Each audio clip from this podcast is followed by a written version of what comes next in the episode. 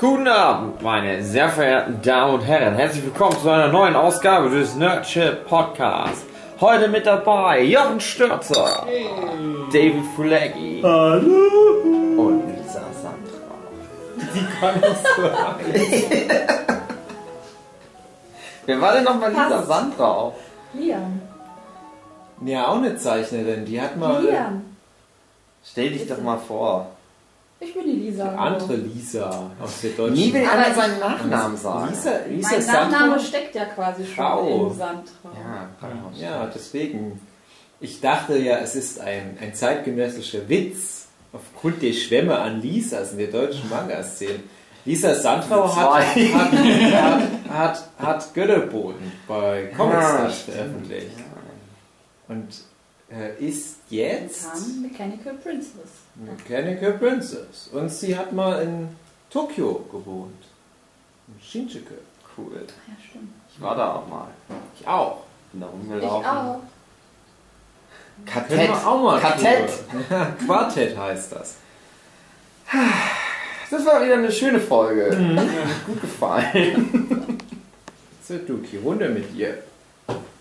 Duki, der Hund. Worum geht's heute? Webcomics. Jochen hat sich das gewünscht. Lisa hat sich das gewünscht. Das war so ein Vorschlag, ja. Lisa ist ihr Patron und darf sich das wünschen. Stimmt. Erzähl mal, wie ist das so als Patreon bei uns am Start zu sein? Ja, so ganz, Oh, ganz Ja. angenehm eigentlich. Ja. Wenige Beschwerden. Hm. ja, ist ganz lustig, das man jetzt mal so hinter den. Kulissen zu sehen, was man sonst immer nur hört. Das ist schlechter wahrscheinlich als erwartet. Ja, ich habe eigentlich gedacht, hier ist alles so golden und mit Diamanten verziert. Richtiges und Tonstudio. Ihr seid alle in Pelz gehüllt. Gute und Tonqualität. und. Nee, keine Ahnung. Hier ist noch eine gute Tonqualität, aber dann Das wird dann für YouTube immer noch runtergerechnet. Ja, genau. mache ich immer noch extra so Störgeräusche. Wir haben halt auch so einen Raum voller Eierkartons. Die liegen halt nur so rum. Wir zu voll sind, das aufzubauen. Wir haben keinen Kleber, um es an der Wand zu machen. Mhm. Webcomic. Du hast es dir gewünscht. Ja, ich dachte, ihr habt doch alle auch schon mal einen Webcomic gemacht, oder? Ah, Du wüsstest. weiß nicht. Zählt es als Webcomic? Ja. Ah, gut. Ich habe schon mal einen gelesen. Gut, Jochen. Erzähl Heute doch hat mal. jeder War dich? beizutragen. Hm, Also jetzt, gerade diese Woche gab es ja auch ein Posting in der Comic Solidarity, glaube ich, was aus dem Comic-Forum war und da ging es eigentlich um eine Diskussion, dass im Alphons nicht über Webcomics berichtet wird und die genauere Diskussion habe ich nicht gelesen, aber da wären wir jetzt quasi bei einem aktuellen Streitthema. Wie wichtig sind Webcomics? Das ist jetzt aktuell, aber wenn wir das ausstrahlen, ist es Mhm. Ach so, zwei Monate später wahrscheinlich. Egal. Ja, das kriegt doch eh niemand mit, diese ganzen Alphons-Diskussionen. Aber das läuft schon seit vielen Jahren. Das ist immer irgendwas mit dem Alphons. So heißt der Nachbar von meiner Oma auch. Ja, das ist eine andere Geschichte, gute Anekdote. Ach, Mann. Ja, also ich finde das aus dem die Sicht des Jahres nein. 2007. Oh, was ist denn? Das könnt ihr nicht Wunderst, sehen. wunderst du dich, Da ist deine Tinte, Zeit. da ist ganz viel Tinte gerade auf mein Blatt draufgeflossen. Okay. Erzähl doch weiter. Aus der Sicht des Jahres 2017 sind Webcomics wichtig. Das- These. Also fand ich jetzt nicht so schlimm, dass ich das unterbrochen habe. Aber ich kann halt trotzdem auch nachvollziehen, warum ein Magazin wie Alphons das halt nicht mit aufgreift. Erstens, weil es halt undurchsichtig ist, unüberschaubar, was es da alles gibt. Und ich finde auch für mich, als jemand, der auch traditionell noch veröffentlicht und da halt auch immer einen Schwerpunkt drauf legt, sind so gedruckte Comics halt immer noch die wertigeren Publikationen. Und das sage ich als jemand, der halt Webcomics gemacht hat, die deutlich erfolgreicher sind als alles, was ich jemals im Print hatte. Aber trotzdem, für mich ist das halt schon nochmal so eine Diskrepanz, weil du im Web halt per Definition im Jahr alles veröffentlichen kannst.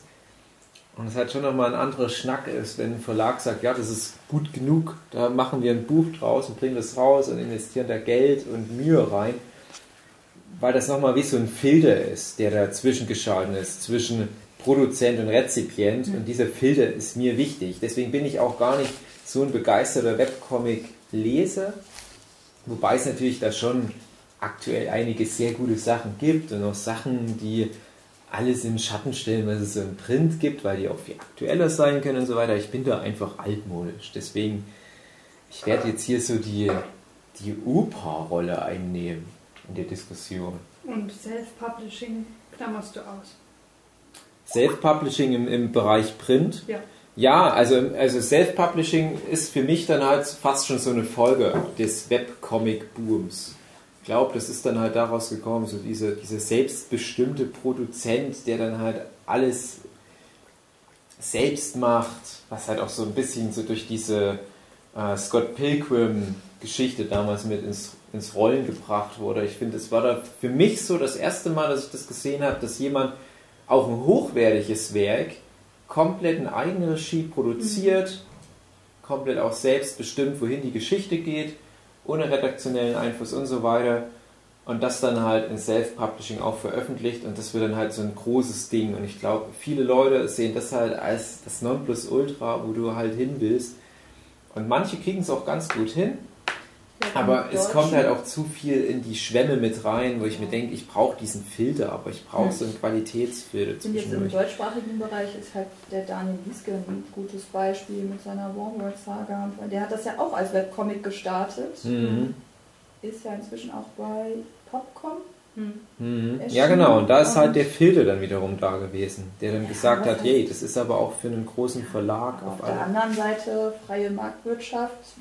Das Publikum entscheidet ja auch selber zum Teil, was es gut findet und was nicht. Und wenn ein Webcomic vielleicht nicht so gut ist, dann lesen das auch nicht so viele Leute. Aber trotzdem finde ich das auch interessant, wie Leute Webcomics machen können und davon vielleicht sogar leben können. Ich glaube, Mhm. so das Paradebeispiel war ja eigentlich Questionable Content, der sich ich über Merchandise äh, quasi so gut finanzieren konnte, dass er seinen normalen Job kündigen konnte. Und das war jetzt auch nicht gut gezeichnet. Er hat wirklich auch eher, ja nicht im Strichmännchen-Stil, aber der hat wirklich sehr. Ich kenn das nicht. Was ist denn das? ja, das ist ähm, eigentlich irgendwie. Das ist ja schon ewig her, dass ich das äh, gelesen habe. Und es gibt so viele Folgen davon. Ähm, das ist irgendwie ein Typ, der hat, glaube ich, noch so einen Roboter-Freund, Mitbewohner. Cool.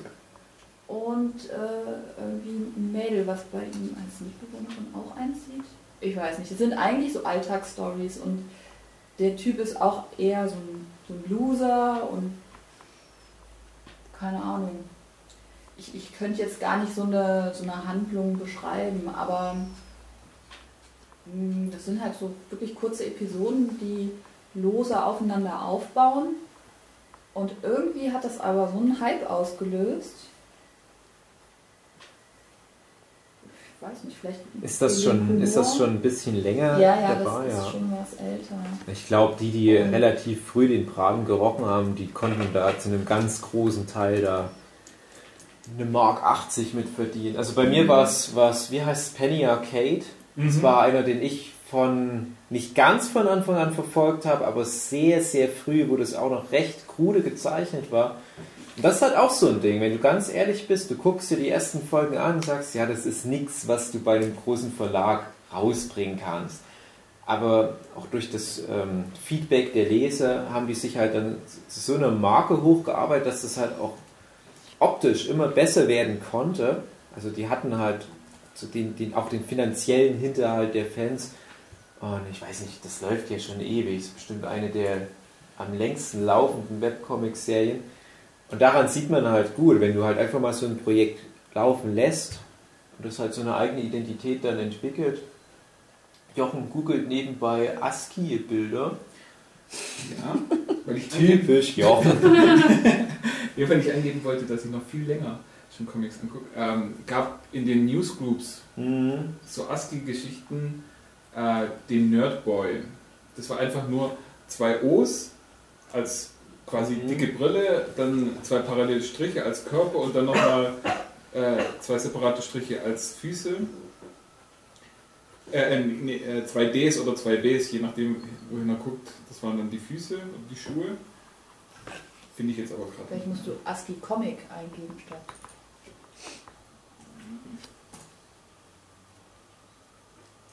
Nee.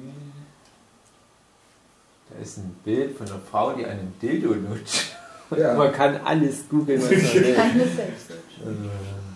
Ja, ist ja auch egal. Nee, ich habe dann halt äh, relativ bald hier Cyanide and Happiness Stimmt. gefunden. Und, Die mal was ähm, von mir geklaut haben, wollte ich nur mal erwähnen. Die haben mal einen Gag Geld. von mir geklaut. Und der Gag war dann weltweit total populär. Und ich dachte mir, ich habe den auch schon mal gebracht, das hat niemand interessiert. Ja. Wie war der Game? Hast du den auf. Deutsch oder auf Englisch gemacht? Ich hatte meine auf, auf Deutsch gemacht. Ja, das, Das- ist dann halt schon ein bisschen Ja. schwierig damit international. Da waren noch viele Jahre dazwischen, aber das war so eindeutig. Da haben mich viele damals darauf hingewiesen. Ich mich geärgert, ich fand so das Cyanide und Happiness fand ich immer, ja, ist okay, ist ja ganz krude mit Strichmännchen gezeichnet, hat mich nicht so interessiert und die Witze, naja, diese moderne Internethumor ist irgendwie nicht so wirklich aufgebaute Witze sind, sondern einfach mehr so Reaction. Ja, und die haben wir halt aus Serious Sausage Slaughter, meinem Entoman-Comic, der dann auch bei Tokyo Pop rauskam, das Tittenfax einfach dreisterweise geklaut. Naja. Hm. Ich habe Tittenfax, also Ficken. Ach so, nein, nein, nein, das Fax wie, wie Ich habe ein die ganze Zeit kommt da überlegt, aus dem- welchen Comic meint er da wohl? Ah.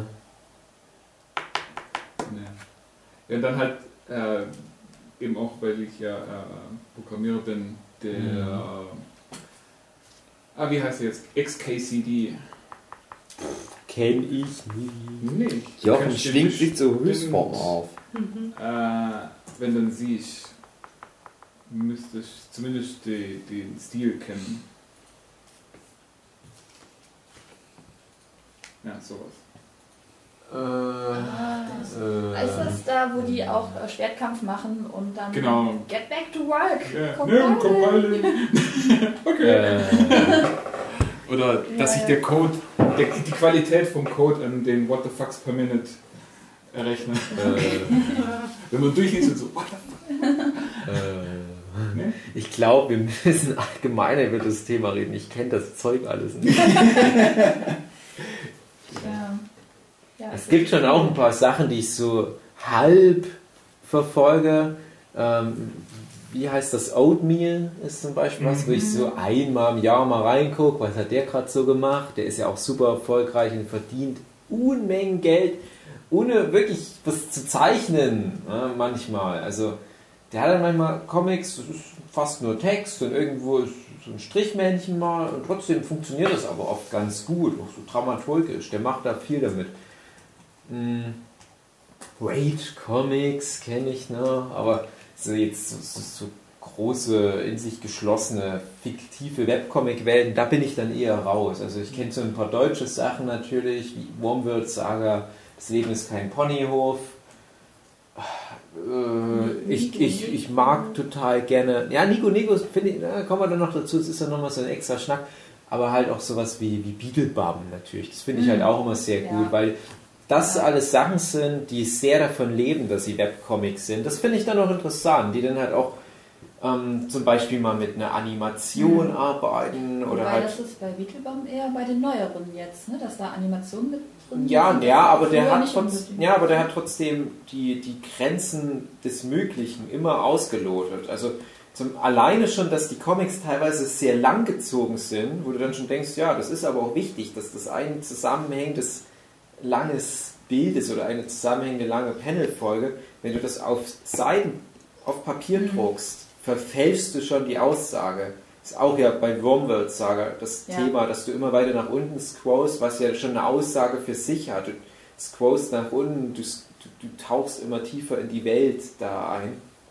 Wenn du das als Buch druckst, ist es halt immer noch eine schöne Fantasy-Geschichte, aber du verlierst so ein stilistisches Mittel dadurch.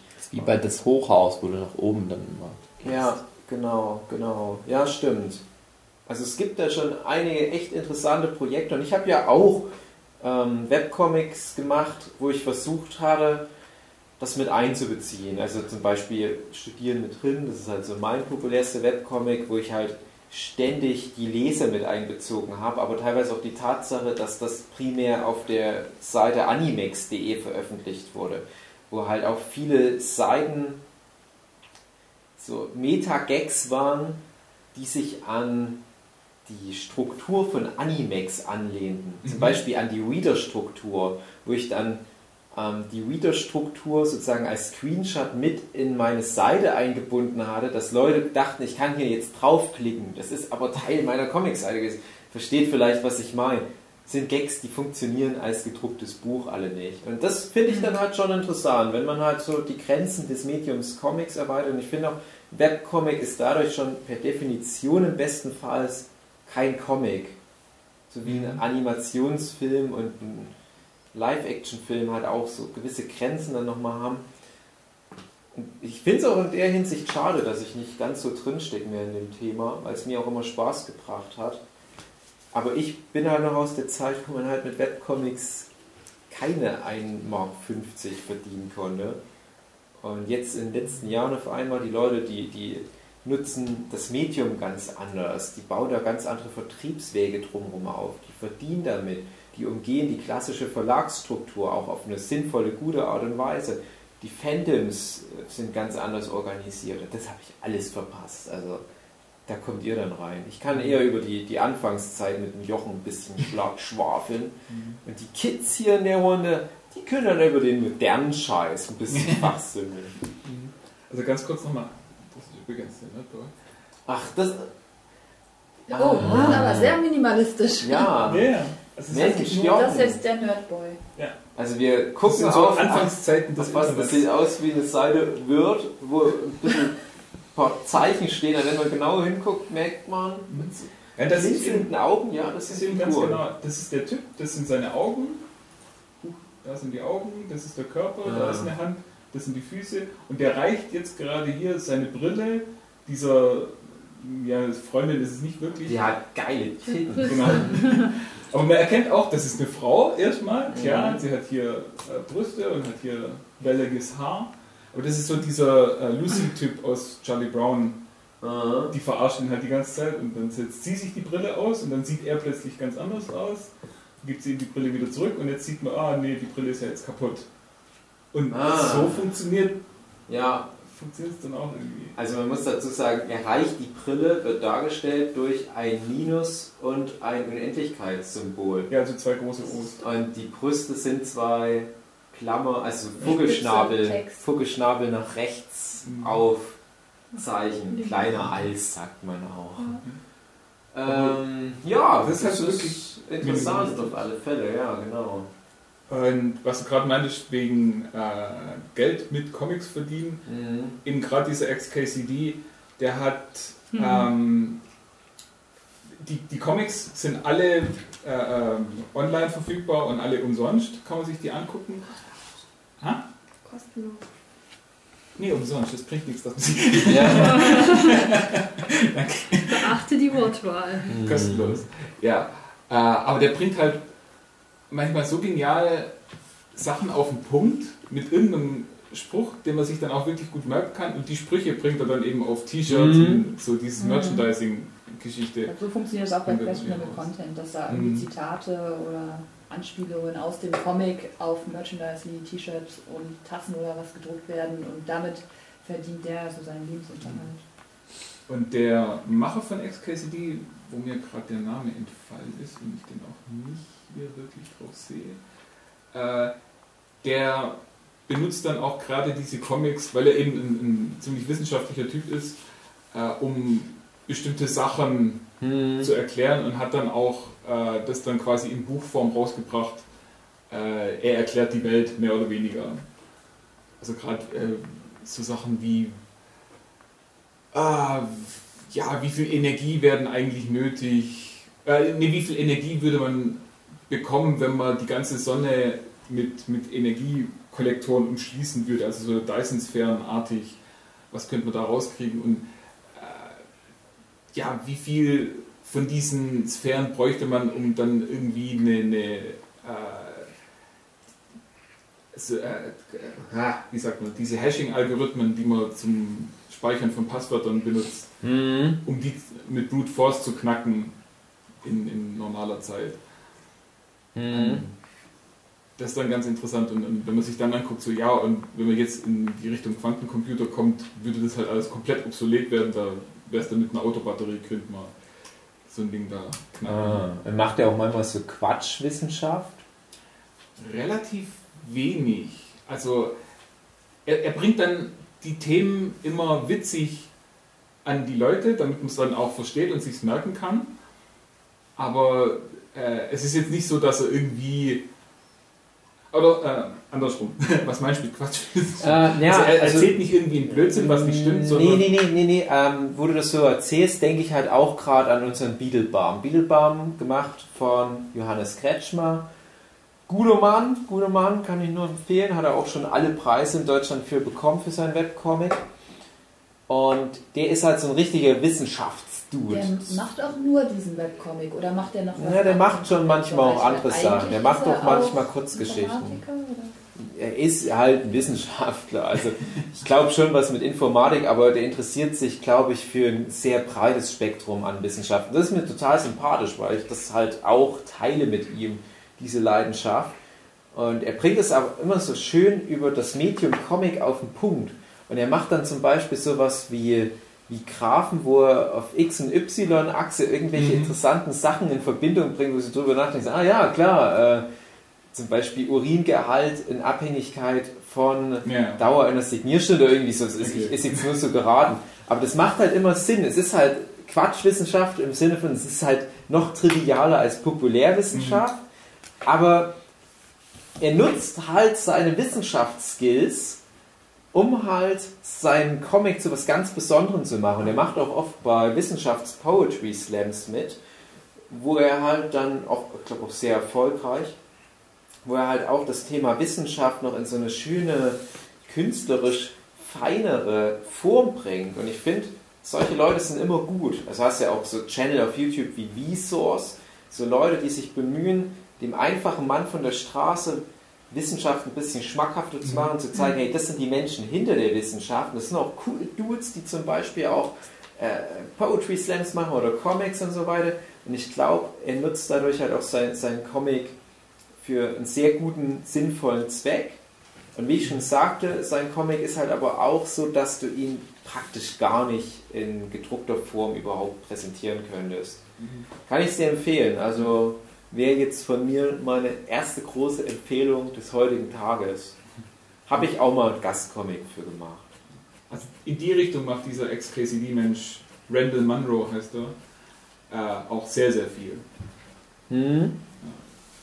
Ja, ich habe nämlich gerade so überlegt, ob vielleicht da der Johannes Kretschmer, der Juju, eventuell Inspiration draus gezogen haben könnte, weil das ja anscheinend schon auch recht lang läuft, oder? Also ja, wüsste ich jetzt gar nicht wie lang, aber ja, hier. Ah ja, ja, obwohl, hm, 2007, ja, Spielbaum läuft schon auch ziemlich lang. Ja, kann, muss ja jetzt nicht einen Zusammenhang geben, aber ja, das finde ich auf alle Fälle interessant. Mhm. Ja.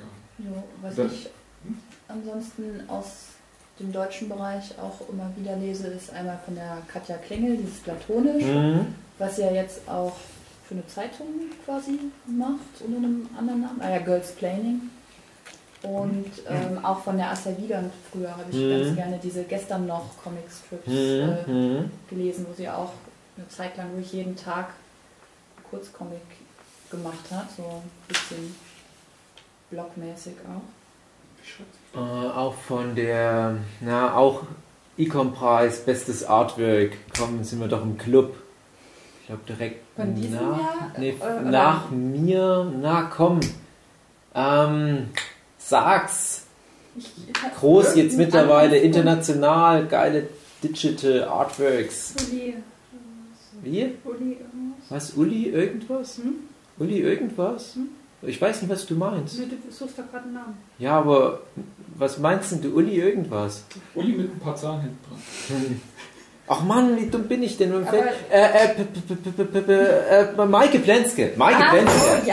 Die hat einen ja. guten Webcomic. Der, die hat das auch so, was platonisch dann, ich fand, das hat das so ein bisschen aufgegriffen. So, Das Einfach hat hier so nur- mit Buntstift gemacht. genau, ne? mit ich, ah, so Pastellkreide oder irgendwie so. Beautiful Day hieß das. Ja, das fand ich echt interessant, weil ich kannte halt die Maike Plenske nur so von Conventions her und dachte, das ist ein sehr nettes, ruhiges Mädchen und macht die diesen Webcomic, der wirklich autobiografisch ist. Und dann dachte ich, oh, da geht's ganz oft drum, wie die sich von ihrem Freund lecken lässt und sowas und wie dann das an der Tür klingt. Fand ich super sympathisch und die hat dann halt aber so eine andere Richtung eingeschlagen. Sie ist jetzt mittlerweile sehr erfolgreich mit ihrem Kram, ähm, glaube ich auch im Ausland und wird auch gefeatured, völlig zu Recht den Icon-Preis fürs beste Artwork gewonnen. Ja, Das ist eine unserer deutschen Vorzeigezeichnerinnen. Und da fand ich auch wieder schön, dass der Webcomic mir geholfen hat, die Person dahinter besser zu verstehen. Ich glaube, das Webcomic generell immer ein gutes Medium für, so als, als Tagebuch sozusagen. Comic-Essay. Ja, hätte ich anfangs auch gar nicht gedacht, äh, dass sowas doch so interessant sein kann, weil ich meine, mich erinnern zu können, dass eigentlich zum Beispiel auch der Schwarze Turm früher mal vorhatte, dass ähm, bei Paper Theater mehr so autobiografische Comics Mhm. mit reinkommen oder Mangas, weil äh, die eigentlich das auch fördern wollten, dass das nicht immer so an dem Japanischen orientiert ist, sondern dass man halt mehr aus seiner eigenen Lebenswirklichkeit schöpft. Und ähm, ich finde, heutzutage sieht man ganz gut, wo das vielleicht hätte hinführen können, Mhm. auch in Anthologieform. Ähm, ja. Ist dann halt doch in eine andere Richtung gegangen, geht dann jetzt eher in Zeitungsveröffentlichungen und so. Ja, machen gerade viele auch so aus dieser Shazam-Ecke, so Richtung autobiografisch oder halt viele kleine Geschichten mit, mit diesem aktuellen Bezug. Das passt dann schon auch sehr gut bei Webcomics. Ich finde halt auch, wenn du sowas autobiografisches machst, was jetzt zum Beispiel auch Hugi mit seinen täglichen Vlogs machst, macht, äh, hast du halt trotzdem noch die Möglichkeit, das später nochmal schön gebündelt als geschlossenes Werk rauszubringen.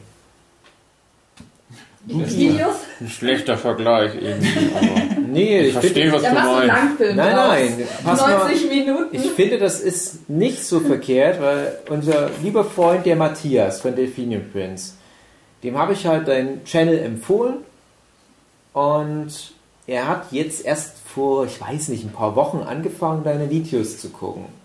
Und er hat die aber chronologisch in der richtigen Reihenfolge von Anfang an, also du hast ja Januar, glaube ich, angefangen mit den Videos oder Ja, Februar, Februar. erst. Februar erst. Und er hat dann wirklich innerhalb von wenigen Wochen, von Februar bis halt jetzt in den, ich sage jetzt mal in den September rein, die Videos angeguckt und konnte dann halt gut die Entwicklung des Menschen Hugi nachverfolgen. Und das ist ein interessantes Zeitzeugnis. Das ist ja im Prinzip ein Tagebuch mit teilweise auch Story-Arcs, die sich entfalten. Zum Beispiel schwieriges Thema, wie es deiner Oma dann schlechter ging oder wie es halt mit deiner Beziehung sich so entwickelt hat oder Projekte, an denen du gearbeitet hast. Und dadurch schaffst du es halt trotzdem wieder, das über die Aktualität hinaus trotzdem interessant zu halten, wenn man es später nochmal rezipiert, weil sich da ja automatisch durch das menschliche Leben gewisse Story-Arcs einschleichen. Und das finde ich ist halt auch bei einem Webcomic, der diese autobiografische Comic-Essay-Form haben, das ist eigentlich ein gutes Format, um das dann nochmal zu veröffentlichen. Ja, leider gibt es das gar nicht so oft. Ich würde sowas, glaube ich, eher lesen und kaufen in Auch Buchform. autobiografische. Ja, also solche, die halt als Webcomic auch explizit anfangen. Hm. Ich mag sowas ganz gern.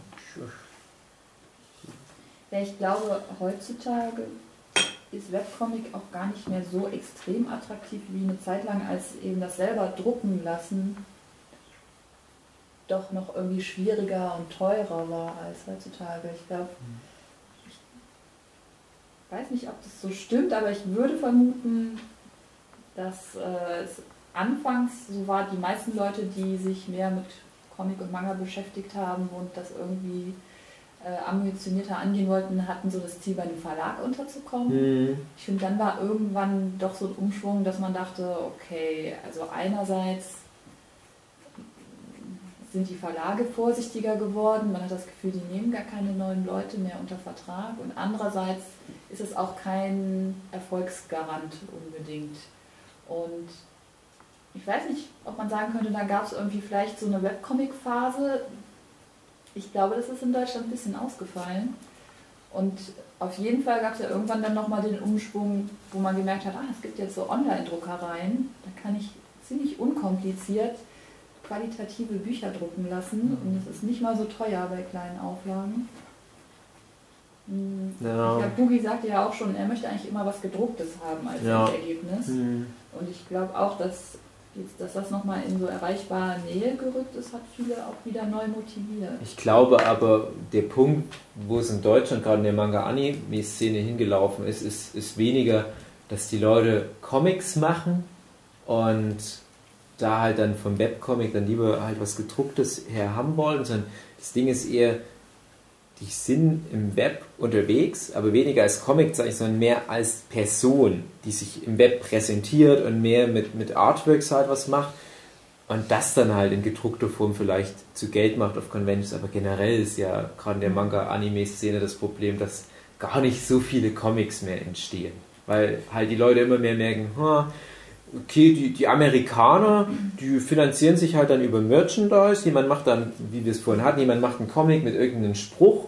Man macht dann ein T-Shirt mit dem Spruch. Ich habe das Gefühl, in Deutschland wird die Phase mit dem Comic, wo der Spruch her ist, einfach übersprungen und man kommt gleich zum Merchandise immer Ja, mehr. aber trotzdem, also ich ähm, höre so einen Podcast, der heißt Dirty Old Ladies. Das sind drei Comic-Künstlerinnen aus Amerika. Und die hatten letztens eine Folge ähm, Leveling Up at Conventions. Und bei denen war eigentlich ganz klar, wo sie meinten, wo sie den größten Schritt gemacht haben, ist, als sie dann wirklich Comicbücher am Stand hatten.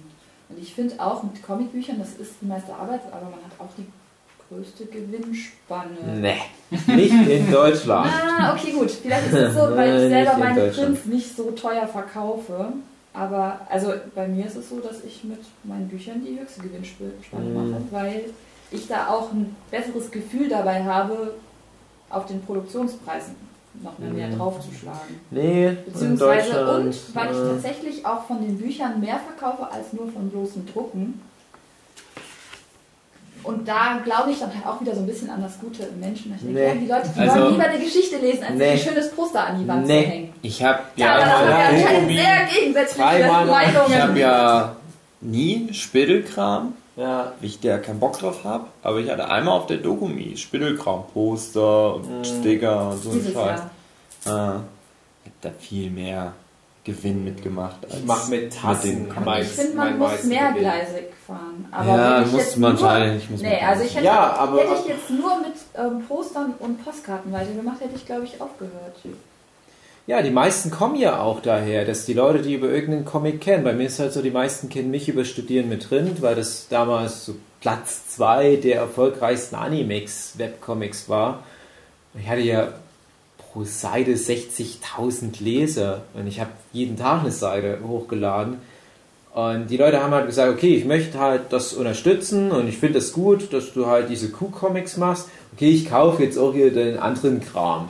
Und dann bestenfalls haben die erkannt, ja, das, ist, das gefällt mir ganz gut. Aber das Problem ist, so haben es ja die meisten gemacht. Daniela Winkler mit Grablicht zum Beispiel, eine Nana mit, ja, bei ihr war es vor allem halt High Angle, würde ich mal sagen. Und irgendwann reicht das halt aber nicht mehr. Die Leute haben ja dann das Buch oder du, du Ja, kannst nicht so schnell nachproduzieren, dann machst du halt erstmal für die Fans noch irgendeine Art Merchandise. Bei uns fing das mit T-Shirts an, damit die Leute halt bestenfalls auch zeigen können, hey, ich mag diesen Comic oder den Comiczeichner und ich unterstütze den, indem ich dir noch ein T-Shirt abkaufe. Und irgendwann sagst du, okay, hier habt ihr noch Tassen. Und dann kommen aber immer mehr Leute, merkst du, die nur wegen den Tassen kommen, die sich überhaupt nicht für die ganzen Comics interessieren. Und dann kippt das so nach und nach. Und bei uns ist das vor, ich würde sagen, so drei, vier Jahren oder länger ist das halt gekippt, Aber- dass wir halt merken, Merchandise-Kram, das ist der Weg des geringsten Widerstands, da können sich alle drauf einigen, oh, eine Tasse Aber mit wenn ihr nur noch das machen würdet, wäre es doch. Wir machen ja nicht nur das, aber Es geht, Ja, es geht, ja, ja, es geht ja jetzt nur darum, was Eigentlich macht am meisten Webcomic. Knete. Es geht ja nicht darum, was ist, erfüllt einen als Künstler. Genau, Das ist Spittelkram auf keinen Fall. Eben. Und wir ärgern uns ja auch, dass wir überhaupt Spittelkram rausbringen müssen, aber Ja. so funktioniert ja nun mal die, die Comic-Szene. Marvel macht auch keinen Profit mit seinen Comics. Wenn die nicht Spider-Man Actionfiguren verkaufen würden seit, ich weiß nicht, 70er, 80er Jahren, dann wären die schon lang pleite. Und das, das ist immer was, was Leute gerne mal unterschätzen und ich verstehe auch, dass der Markt leider so funktioniert, aber ja, also mit, mit, mit Comics halt das Geld reinholen, was Ja, halt nötig ist, um zum Beispiel einen Verlag am Laufen zu halten, das ist halt sehr blauäugig. Aber weil du gerade auch Nana als Beispiel genannt hattest mit Rocky Homo, wo ich denke, das ist schon wichtig, dass das als Webcomic gelaufen ist, dass die überhaupt so eine Fanbase damit Mhm. aufbauen konnte. Ich weiß nicht, ob es so erfolgreich geworden wäre, wenn sie es direkt nur als Print Nee. Nee, veröffentlicht Fall. hätte. Hätte ja keiner gelesen wahrscheinlich. Oder nur wenige. Weniger auf jeden Fall. Ja, vor allem war halt wichtig, die Marke Nana Yakiere darüber aufzubauen, sodass überhaupt dann Leute auf eine Convention dahin gehen. Hm. Und das war halt bei mir, wie gesagt, das mit dem Studieren mit Rind. Die Leute wussten ja gar nicht, was ich da habe. Die, die, die können ja gar nicht wissen, was zum Beispiel mein Strubelpeter die Rückkehr der 78 Tage ist, weil das ja nicht online war. Du musstest ja auf einer Convention herkommen und da mal reinblättern bestenfalls. Aber die wussten halt, ja, aber das ist der Typ, der den Q-Comic macht. Dem vertraue ich da bestenfalls blind, nehme es einfach mal mit. Und deswegen finde ich es Webcomic halt immer noch ein wichtiges Medium, um erstmal die Basis zu schaffen für potenzielle weitere analoge Verkäufe. Weil wir ja das äh, ausschließlich so machen. Es gibt natürlich auch Webcomic-Zeichen, die das komplett alles nur online machen und dann halt ihre Webshops pflegen. Oder Patreon. Ja, das ist natürlich alles noch, das ist nochmal ein Riesenfass, was man da nochmal aufgemacht hat in den letzten Jahren. Was ich auch alles cool finde. Ich finde, das sind alles sehr gesunde, gute Entwicklungen, die die aktuelle Zeit schön mit einbeziehen. Aber ich bin da, wie gesagt, ich bin zu alt. Ich habe die irgendwie verpasst, diese ganzen Schritte. Ich habe halt dann gedacht, okay, ich bin zwar ursprünglich vielleicht ein, ein Webcomic-Zeichner, aber widerwillig. Ich hätte am liebsten schon von Anfang an richtig beim Verlag veröffentlicht. Bloß ich war halt nicht so gut, deswegen musste ich ja erstmal auf Animexam veröffentlichen. Dann lief das sehr erfolgreich. Aber ich habe eigentlich immer mit anderthalb Augen Richtung Tokyo Pop, Carlsen, Egmont geschieden, gedacht, oh, ich will aber schon lieber, dass die ein Buch von mir rausbringen. Dann habe ich das auch geschafft, habe aber gemerkt, ja, okay, aber selbst ein relativ erfolgreiches Buch von mir, ja, so ein Strubelpeter die Rückkehr, was zumindest eine Auflage abverkauft hat, muss man sich halt immer wieder vor Augen führen, das Lesen, wenn alle Bücher verkauft sind, wie gesagt, lesen das immer noch nur vielleicht gerade mal 10% von den Leuten, die jeden Tag die neue Seite Studieren mit drin online angucken. Und dieses Verhältnis, wenn man sich das vor Augen führt, und so ist es halt leider in Deutschland normal, das, das ist so traurig eigentlich. Und ich habe aber trotzdem immer gesagt, nein, Priorität haben bei mir immer die Verlagsveröffentlichungen, die dann gedruckt werden, weil das für mich die Wertigkeit ist, die ich als, als Comiczeichner ansteuere, obwohl es so rein objektiv betrachtet total dumm ist und man eigentlich sein, seine ganzen Webpräsenzen pflegen sollte stattdessen. Kann man Strubbelpeter noch kaufen? Ach, ja, das gibt es manchmal so gebraucht bei Amazon, das kann man glaube ich. die drucken das nicht mehr nach. Nee das, nee, das lohnt sich nicht. Das kann ich auch absolut nachvollziehen. Das, das hat sich auch über sehr viele Jahre erst abverkauft. Das hat, glaube ich, fünf Jahre gedauert, bis dann mal die Auflage weg war. Während jetzt zum Beispiel so ein Goldfisch von der Nana schon abverkauft ist, bevor es überhaupt in den Handel gekommen ist. Das muss man halt mal in Relation betrachten. Bin ich auch nicht böse. Ich freue mich, dass das wenigstens so halbwegs wegging. Also ab und zu auf den Cons sieht man noch so ein, zwei Strögepeter-Bände an dem Tokio-Stand Ach so? noch rumliegen. Ja. Aber habe ich, glaube ich, schon lange nicht mehr gesehen. Also Tokyo Pop kriegt, glaube ich, manchmal von Händlern welche zurückgeschickt. nach vielen Jahren. Ja, ja, naja, es ist halt so. Also du hast halt manchmal so deine, deine Hinter... ne? Ja, genau, so deine Hinterwald, Comicläden oder Buchhandlungen, ist jetzt nicht bös gemeint diesen Buchhandlungen gegenüber, ähm, aber wo dann irgendwo im Schwarzwald eine Buchhandlung so ein Buch mal vor fast zehn Jahren sich geholt hat, aber da gibt es gar nicht die Zielgruppe und dann irgendwann sagen die immer, ich hab das zurück und dann taucht es dann doch mal wieder bei Tokyo Pop auf, aber offiziell ist es bei Tokyo Pop, glaube ich, schon seit vier Jahren oder so als nicht mehr erhältlich gelistet. Also gerade letztens auf der, äh, letztes Mal auf der Leipziger Buchmesse hatte ich noch zwei Bände im Regal stehen sehen. Ah, richtig von dem Manga? Hm, okay. Ja, tauchen halt, wie gesagt, immer mal wieder auf. Tja. Ja. mm. Das heißt, Webcomics sind vor allem auch eine Werbemaßnahme. Hm, also für mich auf Ähm. alle Fälle. Also bei mir ist jetzt tatsächlich so, dadurch, dass ich mich jetzt mal auf Patreon angemeldet habe, habe ich mir dann mal überlegt, was sind denn Künstler, die ich wirklich unterstützen möchte. Und ich hatte halt im letzten Jahr zwei Webcomics gefallen, die mir persönlich sehr gut gefallen haben. Äh, ist einmal ähm, The Tea Dragon Society und ähm, Border Dash. Sind eigentlich ja, sind halt eher so niedliche Comics mit so Fantasy und wo ich dachte, ach, das finde ich total niedlich und ich finde das irgendwie immer gut, wenn, wenn die Leute da so dranbleiben und wirklich so eine durchgehende Story auch erzählen und man merkt, da steckt irgendwie schon was drin in der Charakterentwicklung und den Stil finde ich interessant. Und ja, also die beiden habe ich jetzt halt bei Patreon, dass ich denen jeden Monat ein bisschen was dazu schieße, in der Hoffnung, dass die einfach möglichst lange weitermachen. Hm. Sehr interessant, dass generell bei, bei Patreon, ich weiß nicht, dass das aufkam, ähm, da war die Kritik an diesem Konzept halt noch recht laut, wo es halt hieß, ja, warum soll ich dafür was bezahlen? Die machen das doch eh umsonst. Und ich hatte halt immer gehofft, ach bitte, das, das muss bitte funktionieren, das Konzept, dass die Leute verstehen, dass das halt nicht so funktionieren kann, dass immer alle alles umsonst ins Internet stellen. Und das ist auch besser als Kickstarter, wo du halt so erpresst wirst. Du musst mir jetzt Geld geben, sonst gibt es gar nichts. Und dann, ich glaube, das erste Mal habe ich so richtig mitbekommen bei den ganzen Bad Guy für Classes Channels, Mhm. wo dann auf einmal so Linkara und so weiter angefangen haben, so Patreon aufzumachen. Und am Anfang hieß es noch, ach, die Arschlöcher, jetzt wollen die auch noch Geld dafür, dass die gratis Sachen für uns produzieren dürfen.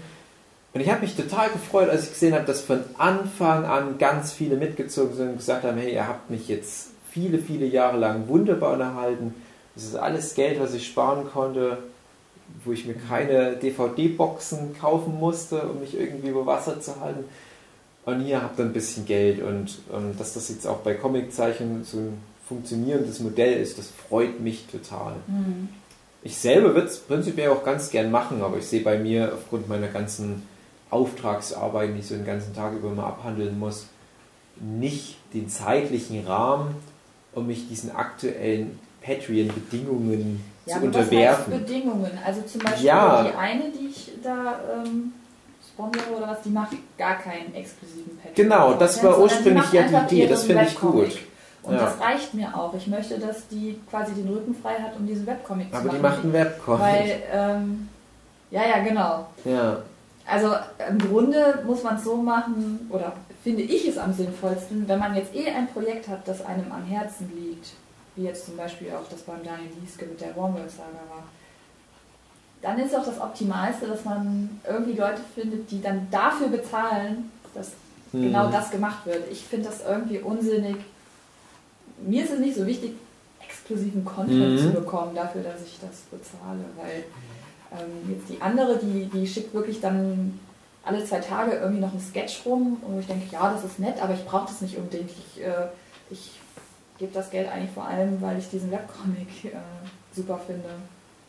Ich finde es halt auch schade, dass sich das so entwickelt hat, weil die ersten ein, zwei Jahre Patreon wirklich noch so lief. Ja, wir machen das, was wir die ganze Zeit schon gemacht haben, aber ihr könnt jetzt noch rückwirkend auch für die letzten Jahre uns unterstützen. Das wäre sehr nett. Und das hat sich jetzt aber immer mehr so in Richtung Kickstarter verschoben, dass halt die Leute, die auf Patreon sowas aufmachen, halt das Gefühl haben, man muss was exklusiv machen. Und ich finde das halt schade, dass das halt immer mehr befeuert wird. Und wenn ich mal Patreon dann doch noch ausprobieren soll, ich werde auf keinen Fall denen was exklusiv geben. Aber bei mir ist halt schon das, das Hauptproblem, ich habe aber auch gerade kein, kein Projekt online, was ich regelmäßig befeuere, außer halt, dass ich auf Facebook relativ random Inhalt reinschmeiße. Dann habe ich halt mal einen Monat, wo ich irgendwelche Hundecomics reinstelle.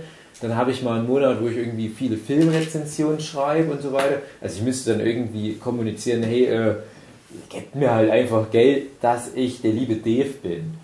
Und ich hätte ja auch schon gedacht, mal mit Hugi zusammen sowas zu machen und dann sagt man halt einfach ganz offen, ja, also ihr unterstützt halt einfach, dass wir gemeinsam immer mal was machen, wie zum Beispiel Nerdship Podcast. Aber dass wir halt auch so einfach generell als Comiczeichner die nächsten Jahre irgendwie aktiv sein können, dass wir nicht irgendwann mal das Handtuch werfen müssen, weil wir sagen müssen, es lohnt sich einfach nicht, Leute. Ich glaube, was ich halt so total sinnlos fände, ist, wenn jemand einen Patreon-Account aufmacht und quasi dann die ganze Zeit diesen Zusatzcontent Mhm, generieren genau. muss, Ja, aber damit genau. nicht genug Geld verdient, um seinen eigentlichen Job zu kündigen, weil dann Mhm. kann er gar nicht mehr das machen, was er eigentlich machen möchte, weil er auf der einen Seite seinen normalen Job hat, andererseits diesen Patreon-Content generieren muss und dann halt aber irgendwie nur so wenig dazu. Und das ist das, was ich meine, was auch Kickstarter halt so ein bisschen das Genick gebrochen hat, weil denn die Leute sich mit den Stretch Goals und mit diesen ganzen Gimmicks und Postkarten und T-Shirts, die die drucken mussten, völlig verzettelt hatten, weil das ursprünglich eigentlich nicht Teil des Produktionsplans war. Aber weil sich das halt dann irgendwann mal so eingebürgert hat, ja, aber wir wollen halt un- unseren Spittel haben. Also bei Wurmwirth Saga zum Beispiel gab es ja dann noch so ein Holzschwert und so weiter. Dann musst du halt erstmal jemanden finden, der solche Holzschwerter produziert und dann äh, Verpackungsmaterial und so weiter. Das ist das ganze Zeug dann halt auch verschicken und so weiter. Ja. Ganze Porto. Und ja, so sollte das nicht sein. Also, ach, hier kommt so eine Art Mücke gerade vorbei. Ja, da finde ich es dann auch immer ganz schön, also jetzt weniger Webcomics, sondern äh, so Webvideoproduzenten, äh, von denen ich jetzt auch schon ein paar gehört habe, so ja, äh, vielen Dank, dass ich jetzt das als quasi meinen Hauptjob machen kann. Mhm. Also gerade der, der The Dom ganz vorne dran und auch SFDB, Debris, wo es dann auch so ist, ähm, eins von seinen Patreon-Geschichten ist eben, wenn man da was zahlt, dann kann man ihm vorschlagen, was er jetzt als nächstes rezensieren soll. Und bei ihm ist jetzt schon seit Jahren quasi ausverkauft, also sprich, ein paar Patreon-Goals sind bei ihm einfach gesperrt, nimmt er keine neuen Mitglieder mehr auf, weil schon so viel angestaut ist, dass er das gar nicht abarbeiten kann. Das ist dann eben auch, ja, blöd für, den, äh, für die Benutzer, aber schön für ihn, dass er dann tatsächlich so viel hat, dass er da davon wirklich leben kann. Das finde ich dann immer schön. Und ich hoffe, dass das dann auch für die für Webcomic-Produzenten eben auch dann in die Richtung geht, dass sie dann wirklich sagen können, so ja, wir machen nur noch das und können da damit quasi unseren Lebensunterhalt bestreiten. Mhm.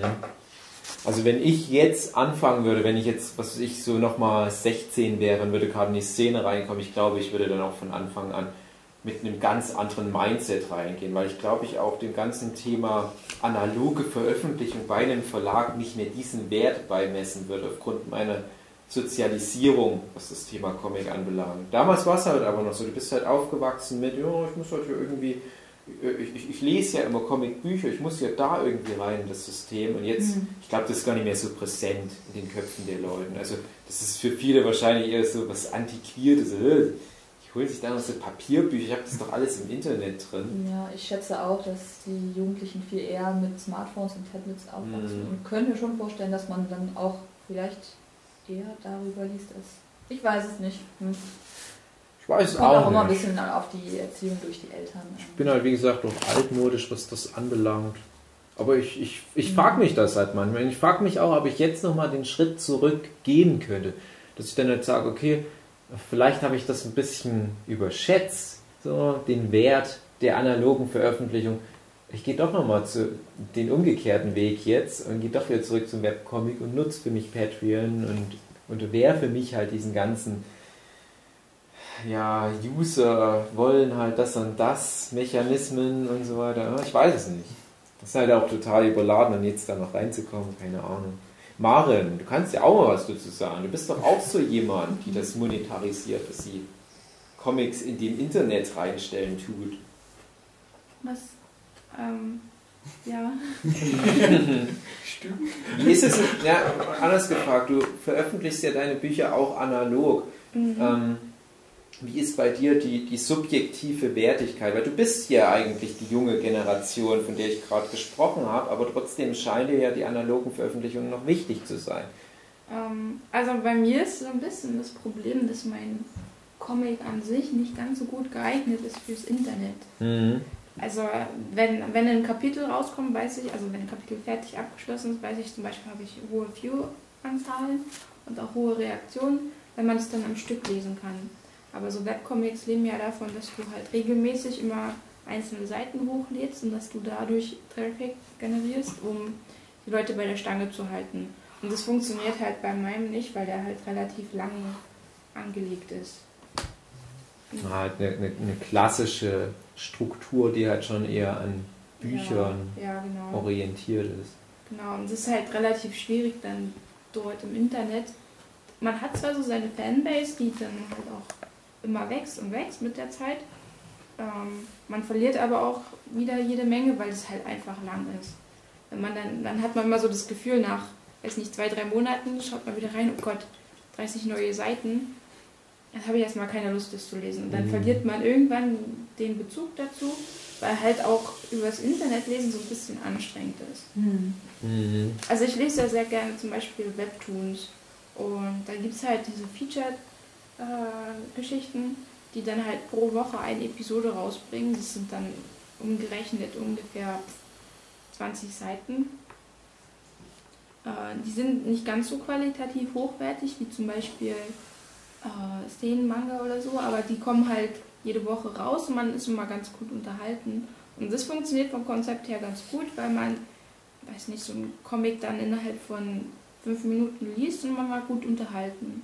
Aber ähm, es ist halt auch sehr, sehr viel Arbeit, dann in einer Woche eine ganze Episode rauszuhauen. Ja. Ähm, ja, und deswegen habe ich da so im Internet so ein bisschen Probleme, obwohl halt es auch ganz cool ist, weil dann viele Leute darauf aufmerksam werden und wenn die dann sehen, ah, die bringt auch Bücher raus, Mhm. dass ich dann dadurch halt auch mal ab und zu neue Leser bekomme, die dann die Bücher kaufen. Und von den Büchern her habe ich halt immer sehr gutes Feedback bekommen, dass das Pacing relativ Ja. in Ordnung ist, dass ich es sehr flüssig liest, dass ich halt im Internet nicht so rüberbringen kann, wie ähm, jetzt man blättert um und man merkt gar nicht, wie das Buch immer äh, kürzer wird, dass man immer mehr schneller zum Ende lesen möchte. Das gibt es halt im, Web nicht. Ich finde auch schade, also einige von den Beispielen, die wir schon genannt haben, die hebeln ja auch dieses klassische serielle Erzählen aus. Da geht es halt nur darum, spontan auf was zu reagieren. Und ich mag ja auch lange Geschichten mit einer gewissen Epik. Und da sind Bücher, glaube ich, halt schon noch das, Ja. das Medium to go. Aber ich frage mich halt, wie sich das gerade so verschiebt in der Aber Wahrnehmung bei der Saga, Rezipienten. der veröffentlicht ja immer die Kapitel am Stück. Ja. Also bei so langen, epi also epischen Sachen ist es auch wesentlich cleverer, Mhm. dass man. Also ich habe gemerkt, wenn ich zum Beispiel jetzt zehn Seiten schaffe ich im Monat und die habe ich dann halt zum Beispiel auf Tapastik am Stück hochgeladen, das hat wesentlich positivere Rückmeldung bekommen Ah. als jede Woche eine Seite. Ähm, was auch sehr gut funktioniert, ist, wenn du quasi so eine Episode hast, die an sich abgeschlossen ist. Also Mhm. wo, wo man es unabhängig davon lesen kann, ob man jetzt die Episode davor oder danach liest. Mhm. Und, und da hatte ich sogar mal bei mir, dass es viral gegangen ist und dadurch halt auch sehr viel Traffic generiert hat. Mhm. Ja. Und sowas funktioniert auch sehr gut im Internet. Ich hatte ja mal, ich glaube, ich war sogar der, der erste professionelle deutsche Webcomic-Zeichen, der von einem Verlag bezahlt wurde fürs Webcomic-Zeichen. Das war, ich glaube, 2010 habe ich mal für Comic Stars, das kennt niemand mehr. Außer die Lisa Also- Sandrau, die nicht anwesend ist, weil die für den Verlag gezeichnet hat, Ich habe die Sachen auch haben. gekauft. Ja, das stimmt. Ähm, und da hatte ich den Auftrag bekommen. Ich, habe, ich hatte damals mich beworben. Ich dachte, ja, noch ein Verlag, bei dem du dich bewerben kannst. Warum nicht? So what? Und habe gesagt, noch, äh, ja. Aber hier Webcomic. Das, die, die, die hatten halt die Idee Webcomic. Das ist das Ding der Zukunft. Digital. 3D. Hoverboards. Und ja, sie hatten schon so einen Riecher, aber die haben noch nicht so das, das beste Konzept gehabt. Und die haben gesagt, hey, hier, Dave, hier hast du ein bisschen Geld jeden Monat und du machst aber jeden Monat eine Geschichte. Entoman wurde das halt dann, der Entoman Channel hieß das. Ich hatte damals auch wirklich, ich glaube, bei den Top 10 der meistgelesenen Comics auf Comics, das waren alles 10 irgendwelche Entoman-Geschichten. Auf welcher Seite? Auf comicstars.de. Ah, okay. Und ja, das, das lief ganz gut, glaube ich, für Comicstars-Verhältnisse. Ja klar, lief es ganz gut, wenn ich die Top 10 mit meinen Comics geführt hatte. Und da habe ich es halt aber auch direkt so vertraglich machen müssen, dass die Geschichten geschlossen sind und ich hatte maximal kleine Story-Arcs, wo ich aber auch die, die, die Arcs in so drei, vier Kapiteln fertig erzählt hatte und habe dann aber pro Monat ein so ein Kapitel komplett am Stück hochgeladen, so wie Maren das gerade erzählt hat. Das hat auch gut funktioniert. Ich habe halt schon versucht, möglichst oft in sich geschlossene Kapitel zu machen. Und später habe ich dann halt die Rechte bekommen, die auch weiterhin als, als Hefte zu verkaufen. Und wenn man jetzt äh, am, am Delphinium Bins Stand ist, und dann kriegst du halt die Bücher oder Hefte von Entoman, das basiert halt darauf. Das sind ja alle immer in sich geschlossen. Wenn du noch mehr liest, kannst du noch mehr rausholen an Informationen über den Charakter, aber es ist nicht so wichtig.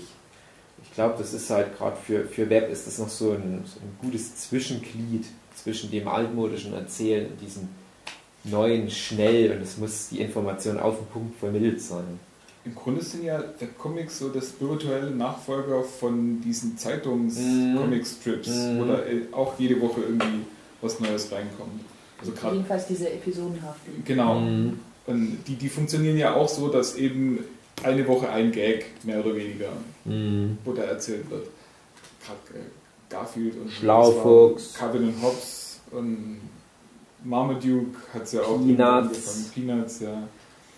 Dieses ganze Ding. Und die, die funktionieren ja so. Und ich denke, die erfolgreichen, wirklich erfolgreichen Webcomics funktionieren nach einem ähnlichen Schema, dass eben ähm, da auch bei jeder äh, Episode eben ein Ding erzählt wird und dass sich dann, wenn überhaupt, eine Story sich über verschiedene Geschichten dann so rausstellt, dass dann halt die runtergebrochen wird, dass einzelne Teile von, von einer Story dann auch als einzelnes Ding funktionieren für sich und wenn man dann aber mehrere nacheinander liest, dass sich dann doch vielleicht auch ein Handlungsbogen ergibt.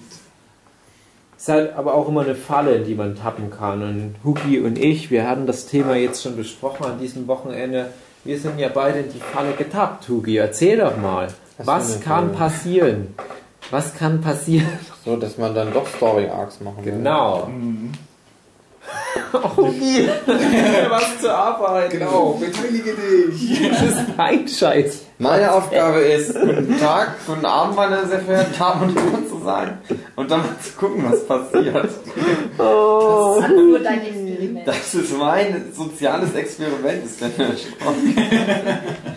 Das Ding ist halt, wenn du einen Comic zeichnest, selbst wenn du vielleicht nur einen ganz kurzen Comic zeichnest, also so geht es mir und vielen anderen auch, bist du irgendwann so automatisch, wenn dir die Figuren gefallen, drin und, und spinnst das Universum weiter und überlegst, na, was könnte denn vielleicht noch passieren? Das ist ja sowieso einer, ein Storyteller-Tipp.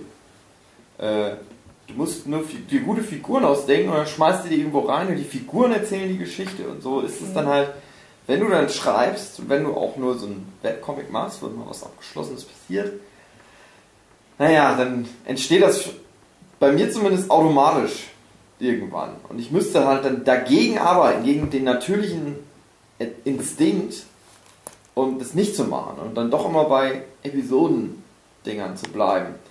Und Super, was Super Mario damals, das war dann halt auch so. Das war halt das erste Kapitel, sind alles abgeschlossene Dinger. Also Super Mario, dein Webcomic. Mein Webcomic, ja. genau. Der auch erfolgreich war. Mhm. Und aber da ist dann halt auch so irgendwann eine Story geworden. Also ich habe mir zumindest das Ding war halt, kam halt so ein, zwei Folgen oder Seiten in der Woche. Und zumindest war es halt so, dass da immer trotzdem ein Gag drauf war. Also es war so ein abgeschlossenes Gag, aber es, der bildete trotzdem in die Geschichte halt. Die gehen irgendwann auf Reisen, sind irgendwann in anderen Videospielen auf einmal auch noch drin und so. Naja, so ist es halt. Das dann, dann hängt man da auf einmal drin und hat sich doch eine. Ich als Leser fand das übrigens sehr gut. Die hatten halt dann meinetwegen ihr, ihren Mario Kart Story Arc, aber du hattest halt auf jeder Seite, es war ja bei dir immer statt einem Strip wie in der Zeitung, war es ja immer eine A4-Seite. Und du hattest, obwohl es ein Rennen war, was sich über, ich weiß nicht, 10, 20 Seiten erstreckt hat, auf jeder einzelnen Seite eine in sich geschlossene Episode aus dem Rennen. Perfekt. Für mich als Leser perfekt, aber ich als Zeichner auch wieder. Zum Beispiel Studieren mit Rind. Die ersten paar Jahre lang immer nur ist alles in sich geschlossen. Teilweise sogar von Bild zu Bild war das in sich geschlossen. Und das hat super funktioniert. Und eigentlich war das gerade gut, je hohler es war. Und irgendwann habe ich die, die Formel verstanden. Die Leute wollen einfach nur in den Raum werfen, ich verstehe die Referenz. Da habe ich dann so Bilder gemacht wie Q verkleidet sich als Wolverine. Und dann haben Leute gesagt, ich kenne das, das ist Wolverine. 40 Kommentare, das ist Wolverine. Und ich bin immer, immer populärer geworden. Und das, der, der Traffic hat mir ja geholfen, dass das noch populärer, noch populärer wird. Und dann habe ich halt auch mit, ja, genau, genau. Fanart ist immer einfacher, den Leuten zu verkaufen als Original Content. Und dann dachte ich aber irgendwann, ja, aber ich hätte jetzt schon noch was zu erzählen. Es wurde natürlich auch schwieriger, sich solche in sich geschlossenen, pointierten Sachen auszudenken. Und dann habe ich gesagt, ja, ich brauche für die Idee halt wenigstens zwei Kapitel. Und dann merkst du schon, je länger der Story Arc läuft, desto weniger Traffic, immer weniger Kommentare. Story Arc ist beendet, du machst so zwei, drei wieder in sich geschlossen und sagst, es geht wieder nach oben. Endlich! Back to the roots. Ich mag den Also- alten Scheiß lieber als den neuen. Vielleicht wäre das ja dann eine Taktik, dass man sagt, man macht einmal so einen äh, Comic aus Kurzstrips, um den Traffic zu generieren und dann möglichst unaufwendig, aber möglichst lustig und möglichst viel Fanart, nee, weiß ich nicht. Und dann halt noch eine Hauptstory in der Hoffnung, dass die Leute, die Kurzstrips Mhm, lesen, das da Martin, auch ja. mal reingucken. Ja. Das Martin, der zeitreisende Roboter-Prinzip, wie Ja. das nennt. Aha. Aber Das glaube, war so die Idee. Es gibt ja Martin Comic Strips. Ja, die kennt nämlich keiner, weil es keiner gelesen hat. Wo hast du die denn hochgeladen? Facebook. Ich hätte es vielleicht auf irgendeiner Comic-Seite. Du musst Ich ja schon mal kenn gesammelt die. hochladen. Auf Ja, Facebook, Facebook geht ja ist das in dem Ordner Martin, ne? Zeitreisende Ja, aber da guckt ja niemand rein. Also auf. Facebook finde ich ist wirklich eher wie so ein Ja. News-Dashboard. Du guckst die Sachen an und dann sind die weg. Ja, also Also wenn Aber naja, ist ja egal, aber trotzdem die Idee war hinter, es gibt dann halt so abgeschlossene Comicstrips, wo er durch die Zeit reist, und dann gibt es halt die Story, wo er nicht durch die Zeit reist, Spoiler. Erstmal zumindest nicht. Äh, ich will die, die Comicstrips, das sind, weiß ich nicht, 16 Stücke oder so, die ich bis jetzt gemacht habe. Ich will die halt mal anpassen, also das ist halt so ein, so ein, so ein Blog-Ding, dass das zum Beispiel für Twitter auch funktioniert. Ich werde das mal umbauen, dass das dann immer so einzelne Panel untereinander sind. Dieses halt so ein Smartphone-Format. Das ist ja, das wollen die Kids von heute, dass man das auf dem Smartphone gut angucken kann. Und dann mal gucken, wie das dann funktioniert. Die sind eigentlich ganz gut. Geht um Dinosaurier. Das Ding ist aber, da baue ich, habe ich das auch schon wieder gemacht. Also es ist halt immer abgeschlossen. Aber es gibt so Story Arcs, weil halt Figuren immer wieder auftauchen. Die Dinosaurier, Martin, ist immer der Gag ist, Martin versucht, die Dinosaurier vom Aussterben zu bewahren. Mhm. Oder Hitler. Hitler löst immer Hitler Zweiten Weltkrieg aus und der will halt verhindern, dass Hitler das macht. Aber er ist halt nett, nett darf Hitler nicht umbringen, weil er halt freundlicher Roboter ist. Und so war es halt. Godzilla taucht dann auch immer auf. Naja. Ja, das ist ja was glaub, anderes, wenn du wiederkehrende Elemente oder wiederkehrende Figuren hast. Das ist ja was, was, was sowas wie Peanuts und Ja, ja, genau. und so weiter ja auch machen. Das, ich ich mache ja auch einen, einen wöchentlichen Zeitungscomic, der Schlaufuchs. Da kommt dann auch immer das. Dinosaurier. Ja, oder die müssen versuchen, aufzuhalten. Ja, aber da ist es ja genau das Ding. Du, du musst als Autor für dieses Format musst du irgendwelche Running Gags konzipieren, auf die du immer wieder zurückgreifen kannst. Und irgendwann ist der Running Gag aber so Teil der Popkultur bestenfalls zum Beispiel. hasse Montage. Ich, äh, wollte ich gerade sagen, ja. Ähm, oder, dass, dass du halt zwischendurch diese letzten 15, ich hasse Montag-Folge gar nicht gelesen hast, weil du ja schon weißt, ja, Garfield hast Montag und mittlerweile habe ich es kapiert. Martin will die Saurier vom Aussterben retten. Ich habe es kapiert, aber der Punkt ist, du darfst es dann eigentlich nie zu Ende bringen. Ja, ja, genau. Du musst halt dann immer wieder das als Running Gag bringen. Eigentlich wie auch bei vielen Manga-Serien aus Japan, wo wir die zwar als Bücher bekommen, wo man aber, also ich finde bei Ranma einhalb, habe ich immer darauf gewartet, dass da irgendwie mal wirklich eine Entwicklung, irgendwas Fucking Größeres passiert, irgendwas sich verändert, aber die bleiben halt immer in dem Status quo, weil Detektiv jede Mhm. Ausgabe von dem Magazin muss halt wieder eigentlich das gleiche von vorne Das anfangen. ist im Prinzip auch wie Sitcoms oder so, dass halt immer Mhm. wieder der Status quo hergestellt wird. Und ab und zu ändert sich dann mal was. Was aber eigentlich Aber das ist halt das Gute an sowas wie Detektiv Conan. Du kannst da halt jetzt im Jahr 2017, wenn du, wie es mir halt geht, schon seit fast zehn Jahren wahrscheinlich keine Folge Detektiv Conan mehr gelesen oder geguckt hast, kannst du da zurück und weißt genau, die sind keinen Schritt weiter. Mhm. Ich gucke aber den aktuellen Fall mir an und werde eine schöne Krimi-Geschichte bekommen. Ja. Das ist ja das ist ungewöhnlich für japanische Verhältnisse. Es gibt ja auch in Japan viele Gag-Comics. Aber in Japan ist der Unterschied, die versuchen ja dann selbst in die Gag-Comics noch epische Storylines reinzubringen. Siehe Dr. Slump. Wenn du da jetzt die letzte Folge und die erste Folge nimmst, so, wie sind denn die da gelandet? Also, Ja, bei Dr. Slump ist es halt, das sind ja nicht wirklich richtige epische Story-Arcs, aber da geht das Leben halt weiter. Also die werden älter, die Figuren, läuft ja in echt. Das ist halt das Ding. Also Genau. Die werden einfach älter, es kommen dann noch immer neue Bewohner dazu, die bleiben dann da, manchmal Ja. fahren die dann wieder weg und so. Aber das ist halt schon so was, das unterscheidet es dann doch auch wieder vom westlichen Comic-Strip-Format. Und ich mag prinzipiell ja immer alles, wo Story drin ist, lieber. Du musst halt dann nur gucken, wo ist dann halt so der Punkt, wo du die Leser schon wieder verkraust, weil, Mhm. weil du halt denen zu viel abverlangst. Und so einmal alle paar Monate eine neue Figur einfügen oder so, so, so einen neuen Running Gag einbauen, das ist ganz klar, das, das gehört mir dazu. Aber ich glaube, so Dr. Slump hätte es heute auch schon wieder schwieriger. Trotz des Formats, dass da viele in sich geschlossene Geschichten sind. Aber das Mhm. wird dann ja auch immer schlimmer, immer schlimmer, immer Japan schlimmer. oder hier? Äh, hier hier wäre das schwierig für die Leser, aufgrund der westlichen Lesegewohnheiten. So, "Oh, ich guck doch mal irgendwo rein, oh, mein Twitter hat gepimpt, ich muss da erstmal da reinklicken. Ah, YouPorn Notification.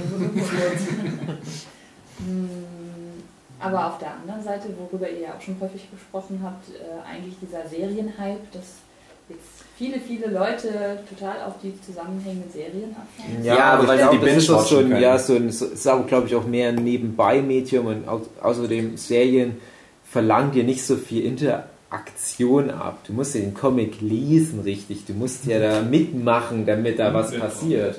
Genau, die Serien lässt du einfach nebenbei laufen und vielleicht machst du sogar was nebenbei, Ja, dann ist ja der. Zugang nicht so schwierig.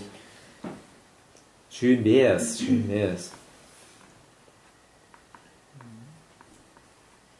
Das ist dann auch gerade bei sowas wie einem Garfield oder Peanuts oder so irgendwas, da kann man jetzt drüber lächeln, dass eben gar keine Story drin ist, aber so wie ihr es ja beschrieben habt, bei euch kommen ja dann Stories automatisch mit rein und ihr müsstet, müsstet euch theoretisch dagegen wehren. Ja. Ja, ich habe das total, das- ich respektiere das. Also das ist Ja. Dass die richtig es krasses wirklich Ding. über das Jahrzehnte hinweg Ja, So, ja.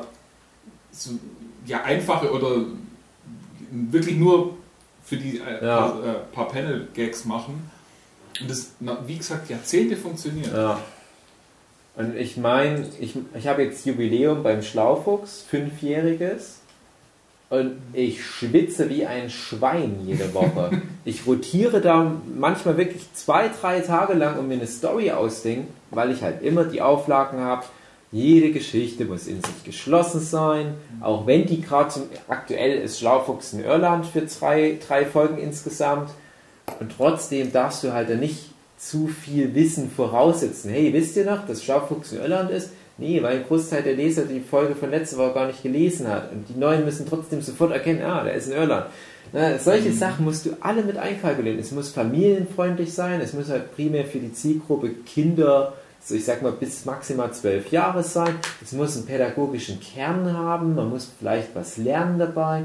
Die Figuren dürfen halt ähm, nicht zu lange weg sein, die müssen immer mal wieder auftauchen. Na, du musst auf so viele Faktoren achten. Ne? Und ich habe mittlerweile wirklich so die Einstellung zu Comicstrips, das ist das Höchste, was es im Bereich Comic gibt, vom Aufwand her. Auch wenn vielleicht vielen Leuten Garfield nicht so gefällt, weil die die Witze doof oder repetitiv finden. Genauso werden auch viele Leute sagen, ja, Schlaufuchs, ne? Aber wo ich da jetzt selber sagen kann, als jemand, der alle Formate mittlerweile mal durch hatte, vom, vom monatlichen Comic zum täglich erscheinenden Webcomic, zu Taschenbüchern, die direkt als 200 Seiten Taschenbuch rauskommen, aber halt auch sowas wie der wöchentliche Zeitungscomics wird, muss ich halt echt sagen, also das ist mit Abstand das Schwierigste von allen. Und ich merke auch oft, wenn ich zum Beispiel bei einer Panel-Diskussion das erwähne, ja, ich mache ja noch diesen Kindercomic, der Schaufuchs, da lächeln schon so manche, äh, das, das zählt ja gar nicht, das ist ja für Kinder. Nee, am Arsch, eben weil es für Kinder ist, ist es so schwer. Es wäre viel einfacher, wenn ich jetzt Zielgruppe bis unendlich hätte, und halt auch zotigere Witze machen könnt oder Genau. dumme Wortspiele und Eben so gerade sowas wie Cyanide and Happiness Ja, ist ja auch so, dass jede Geschichte völlig unabhängig von irgendwas anderem Ja. funktioniert. Aber die können dann auch ja, alles Mögliche an, an sonstigen Anspielungen bringen. ja, ja, zum Mhm. Anspielung zum Beispiel generell. Ja. Und, und, und ich meine, ich mache ja noch nur einen wöchentlichen Comic. Klar, der ist dann vom Artwork her auch immer ziemlich aufgebläht und komplett koloriert und halt auch ziemlich aufwendig gezeichnet und koloriert. Aber dann guck dir mal sowas wie Peanuts oder Kevin and Hopes und so weiter an. Kevin and Hopes. Ich nehme jetzt mal Kevin and Hopes, weil es einer meiner all-time favorite Lieblingscomics ist. Der schafft es wirklich, also ist ja abgeschlossen, ist ja schon, läuft ja schon lange nicht mehr. Aber der hat jeden Tag einen Comic rausgehauen und hat trotzdem jedes Wochenende, also am Sonntag dann wahrscheinlich, so eine Ganzseiten-Geschichte gemacht, die dann auch koloriert war.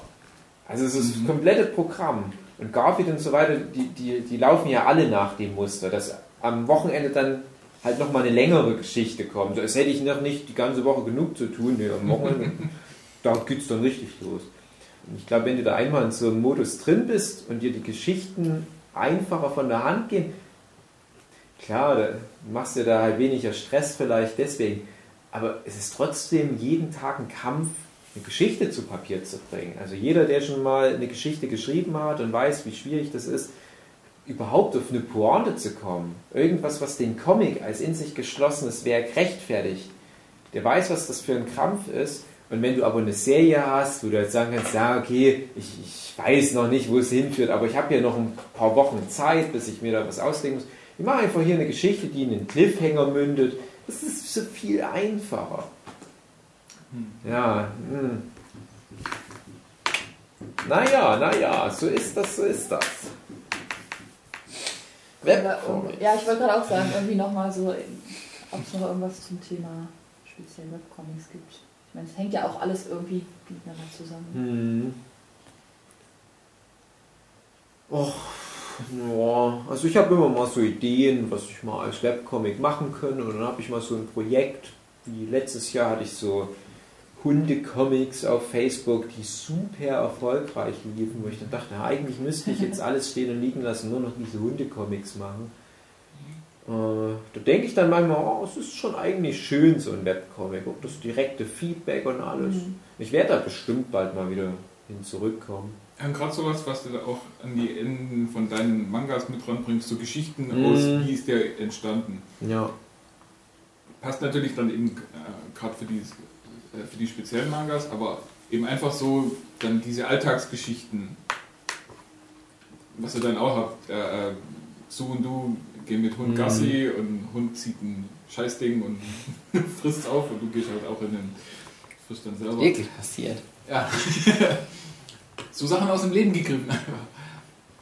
Ich denke da, ich weiß nicht, wie viel da bei euch dann äh, täglich oder in der Woche passiert, ob da was zusammenkommen würde, aber du bist ja doch die ganze Zeit am Das. Interessante ist ja, ich habe ich hab immer das Gefühl, in meinem Leben passiert eigentlich nichts Interessantes. Aber wenn du dann gezwungen bist, das täglich nochmal zu rekapitulieren, weil du zum Beispiel einen Comic drüber machen willst, dann merkst du jetzt mehr, aber es sind schon Anekdoten, die vielleicht Außenstehende zum Schmunzeln bringen können. Und gerade diese Hundegeschichten basierten ja alle auf Mhm. echten Begebenheiten. Ich habe die halt nur überzeichnet. Und dann merkst du halt erstmal, äh, ja, wenn du dich damit beschäftigst und wenn du halt wirklich deine Umgebung filterst danach, hm, kann ich hier irgendwas zu einer Geschichte verarbeiten, dann merkst du erstmal, wie viel Erzählenswertes überhaupt in deinem Ja, Alltag das ist ein Beispiel. ja Slice of Life. Ich hätte ein Beispiel. genau. Pass mal auf. Oh, ich bin Ich bin gespannt. ja hier zum Jochen hingefahren. Ja, Und obwohl ich nur 10 Stunden Auto gefahren bin, im Prinzip, sind mir zwei Sachen passiert, die gut wären für einen Webcomic. Oder wo ich zumindest ein Webcomic ein Kapitel draus machen können oder ein, ein, eine Episode. Einmal die Nummer, dass ich halt ganz viel Energy Drink getrunken hatte, damit ich mein Cool. Auto nicht wieder von Baum fahre. Und dann aber die ganze Zeit im Stau stand und nicht wusste, wohin mit meiner Hyperaktivität. Das ist die Pointe. Mhm. Und zweite Geschichte, dass ich an der Tankstelle war und sich da welche fast geprügelt hätten. Aus sinnlosen Gründen. Und man nicht wusste. Mhm. Und alle so da rum standen, so ganz viele Leute, die an der Tankstelle waren und alle so, oh Mann. Jetzt ist halt der Punkt, dass das Leben hat ja leider keine Pointe. Genau, da müsste Aber du man hast halt das ein. Thema, genau, Genau. Das musst du jetzt halt noch finden. Das war dann auch immer bei den Duki-Sachen, war das halt immer so die Aufgabe, okay, ich wurde ständig, nee, Duki, Duki nicht, Seppel war damals noch der Hund. Du wurdest halt zum Beispiel ständig darauf angesprochen, hey, der Hund hat keinen Schwanz. Und so, ja, ja, ich weiß. Und dann aber daraus noch sinnvoll eine in sich geschlossene Geschichte machen. Das kam halt so gut an. Also es ist wirklich, ich, ich, es wahrscheinlich mein erfolgreichster Comic der letzten fünf Jahre. Der ganze, der ganze Seppel-Kram. Wie definierst du denn erfolgreich? Viel Aufmerksamkeit? Ja, ich habe da ja so Parameter, in denen ich das ablesen konnte. Und ich hatte mal eine Geschichte da mit, mit, äh, mit Seppel. Da hatte ich halt mal auf so einen Facebook-Comic 4.500 Likes. Und das ist für mich, als jemand, der froh ist, wenn er mal so an der 100er-Marke kratzt, war das halt so astronomisch. Was ist denn hier passiert? Das haben auch so viele Leute geteilt. Und da kamen dann noch irgendwelche Hundeseiten, solche Ja. äh, solche Facebook-Gruppen und Seiten, die sich irgendeinem Thema, was sich mit Hunden beschäftigt, widmen. Und sagen, hey, wir haben das gemerkt, das ist ja total trollig, dürfen wir das teilen? Ja, dann klar dürft ihr das teilen. Und auf einmal kamen die Leute alle von sich aus zu mir und ich musste den Leuten halt nicht hier aufdrängen, hey, ich habe hier so einen neuen Hundecomic, habt ihr vielleicht Interesse, wie es jetzt so wieder mit Demon Mind Game war. Da kommen ja die Leute nicht von sich, hey, hast du mal wieder irgendwie was Geiles und wie sieht's aus?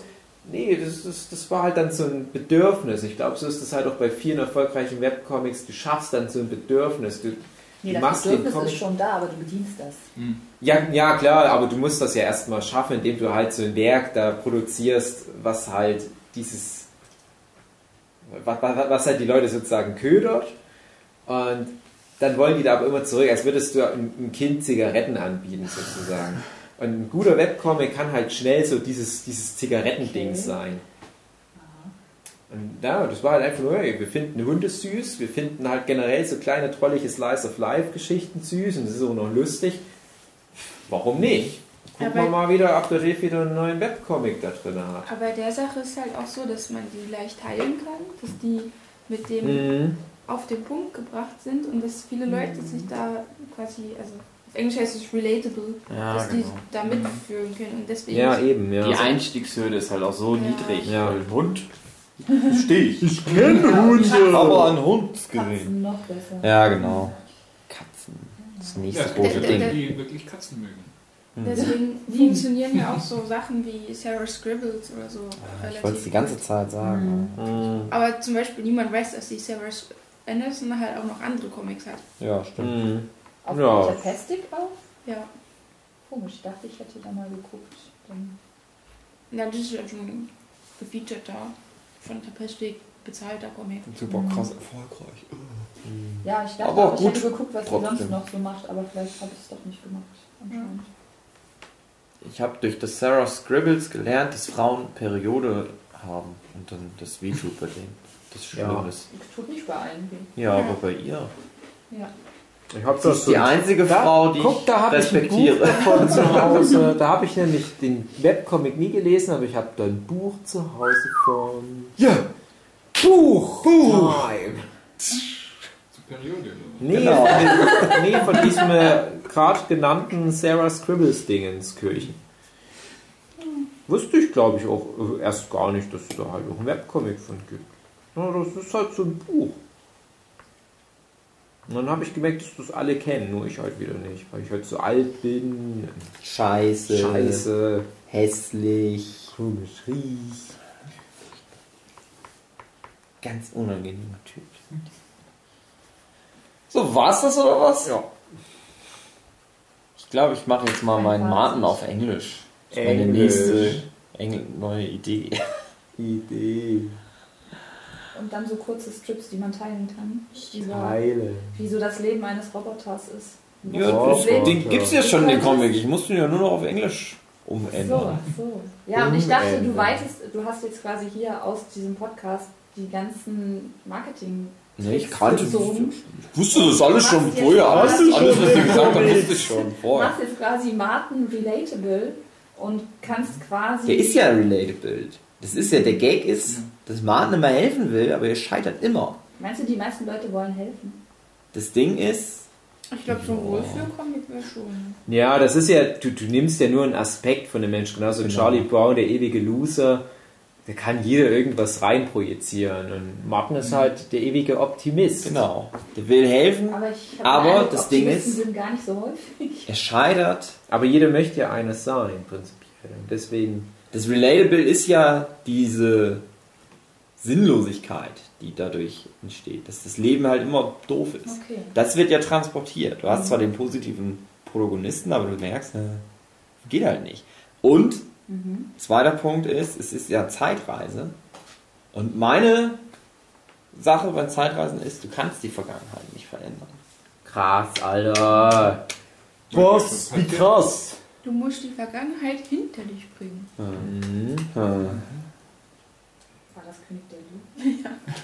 Meine sehr verehrten Damen und Herren, schreibt mal irgendwas in die Kommentare, vielleicht zum Thema Webcomic.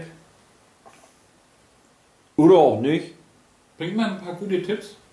Genau, ja, Kann den Stift nicht in mein Gesicht rein. Reinklemmen. Ja, stimmt. Relatable. Fish Eye Placebo. Fish Eye Place Wolf? Fish Eye plays Wolf.